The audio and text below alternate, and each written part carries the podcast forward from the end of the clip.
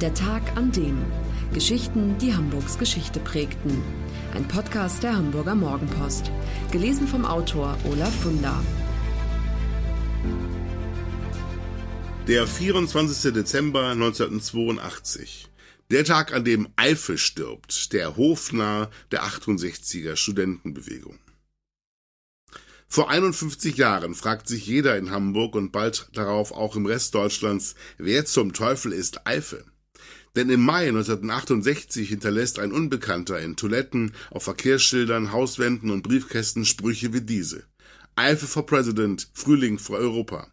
Eifel liebt dich oder Eifel der Bär ist lieb, stark und potent. Einmal bekritzelt Eifel sogar den Rücken der gerade frisch gekürten Uni-Schönheitskönigin. Eifel will auch Mr. Universitas werden, steht da. Heute gilt Peter Ernst Eifel als Hofnarr der 68er Studentenbewegung und außerdem als erster Graffiti-Tagger der Bundesrepublik. Später verliert er dann den Verstand, fährt mit einem Auto in den Hauptbahnhof, gründet in der Psychiatrie die Partei Freie Eifelrepublik und stirbt schließlich auf tragische Weise. Doch bis heute hat Eifel Fans, auf jeden Fall einen, den Hamburger Filmemacher Christian Bau. Der hat bereits in den 90er Jahren einen Dokumentarfilm über Eifel gedreht. Mit Hilfe von Crowdfunding hat Bau nun Geld eingesammelt, um sein Werk zu digitalisieren. Jetzt liegt der 65-minütige Streifen Eifel for President, alle Ampeln auf Gelb in dem nahezu 50 Verwandte, Freunde und Weggefährten von ihren Begegnungen mit Eife erzählen, erstmals als DVD vor. Eife passt in keine Schublade.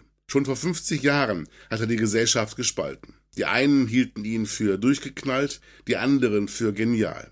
Filmemacher Christian Bau, 76 Jahre alt, damals Student an der Hochschule für Bildende Künste, erzählt, dass Alfe unter uns Künstlern ein Held war. Wir wussten damals schon, dass das, was der macht, etwas ganz Besonderes ist. Das war Surrealismus, Dadaismus.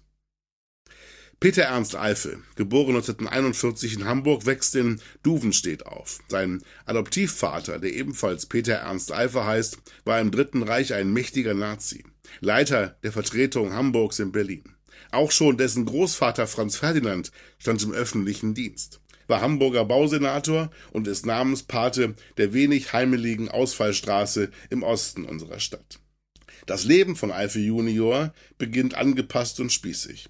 Er trägt das Haar brav gescheitelt, läuft mit Anzug und Krawatte herum, macht Abitur, wird Bundeswehroffizier und beginnt ein BWL-Studium. Im aufregenden Jahr 1968 verändert er sich. Von den Studentenprotesten und dem Sozialistischen Deutschen Studentenbund SDS magisch angezogen, geht Eifel während einer Uni-Vollversammlung mit einem Wasser-MG durch die Reihen und spritzt alle nass. Ratatata, ratatata, ratatata macht er dabei. Immer wieder drängt es Eifer aufs Podium. Mal gibt er mit bitterem Ernst seine Theorien über die subversive Kraft des Spaßes zum Besten, ein anderes Mal ruft er den teils irritiert, teils belustigt reinschauenden Zuhörern zu, Eifer for President, Frühling für Europa. In Berlin tritt er am 1. Mai 1968 als Gastredner auf einer Kundgebung auf und verkündet unter tosendem Applaus, er wolle Bundeskanzler der Studenten und Demonstranten werden. Eifes größter Coup aber seine Sprücheaktion. Zu einer Zeit, als noch niemand das Wort Graffito kennt, zieht Eifel wochenlang Tag und Nacht durch die Stadt und hinterlässt mit einem Filzschreiber, damals ein völlig neuartiges Schreibgerät, Weisheiten, Ankündigungen und Wortspiele auf jeder freien Fläche. Wer vögelt lebt oder sei keine Pfeife will Eifel oder Eifel der Bär kommt bald. Eife agiert nicht anonym, sondern schreibt meist seinen Namen und die komplette Anschrift nebst Telefonnummer dazu. Peter Ernst Eife, Wandsbecker Chaussee 305, Hamburg 22, 22 77 10. Innerhalb weniger Tage ist der Name Eife in Hamburg so bekannt wie der des Bürgermeisters. Überregionale und internationale Presse tragen Eifes Ruhm sogar bis nach Paris und London, wo mit einem Mal Nachahmer damit beginnen, den Schriftzug Eife auf Klos und Hauswänden zu hinterlassen. Doch mit Eife geht's bald darauf bergab. Nicht nur, dass er sein Studium schmeißt und sich seine Frau von ihm trennt. Er verliert auch noch seinen Job beim Statistischen Landesamt, weil er jeden Morgen die Reinigungskraft beschimpft, übrigens in französischer Sprache.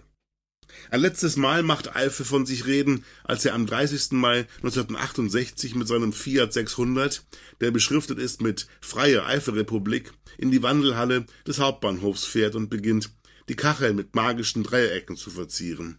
Die Polizei nimmt ihn fest und bringt ihn nach Ochsenzoll. 1970 erkrankte er an einer schweren Depression und verbringt zwölf Jahre im psychiatrischen Krankenhaus in Ricklingen, Schleswig-Holstein, wo er weiter Wände bemalt, diesmal allerdings mit Fantasien vom Großdeutschen Reich. Am 24. Dezember 1982 entkommt Eife. Seine Leiche wird drei Monate später auf einer Moorwiese gefunden. Eife ist erfroren. Genie und Wahnsinn, so sagt der Volksmund, liegen nahe beieinander. Das war der Tag an dem Geschichten, die Hamburgs Geschichte prägten. Eine neue Folge lesen Sie jeden Sonnabend in Ihrer Mopo und hören wöchentlich einen neuen Podcast. Noch mehr Historisches aus Hamburg, wie zum Beispiel das Buch zu dieser Serie oder die Magazine Unser Hamburg, finden Sie auch online in unserem Mopo-Shop unter www.mopo-shop.de. Wenn Ihnen dieser Podcast gefallen hat, dann lassen Sie gerne einen Daumen hoch oder fünf Sterne da. Wenn Sie den Podcast zum Beispiel bei iTunes oder Spotify abonnieren, dann verpassen Sie keine Ausgabe. Viel Spaß!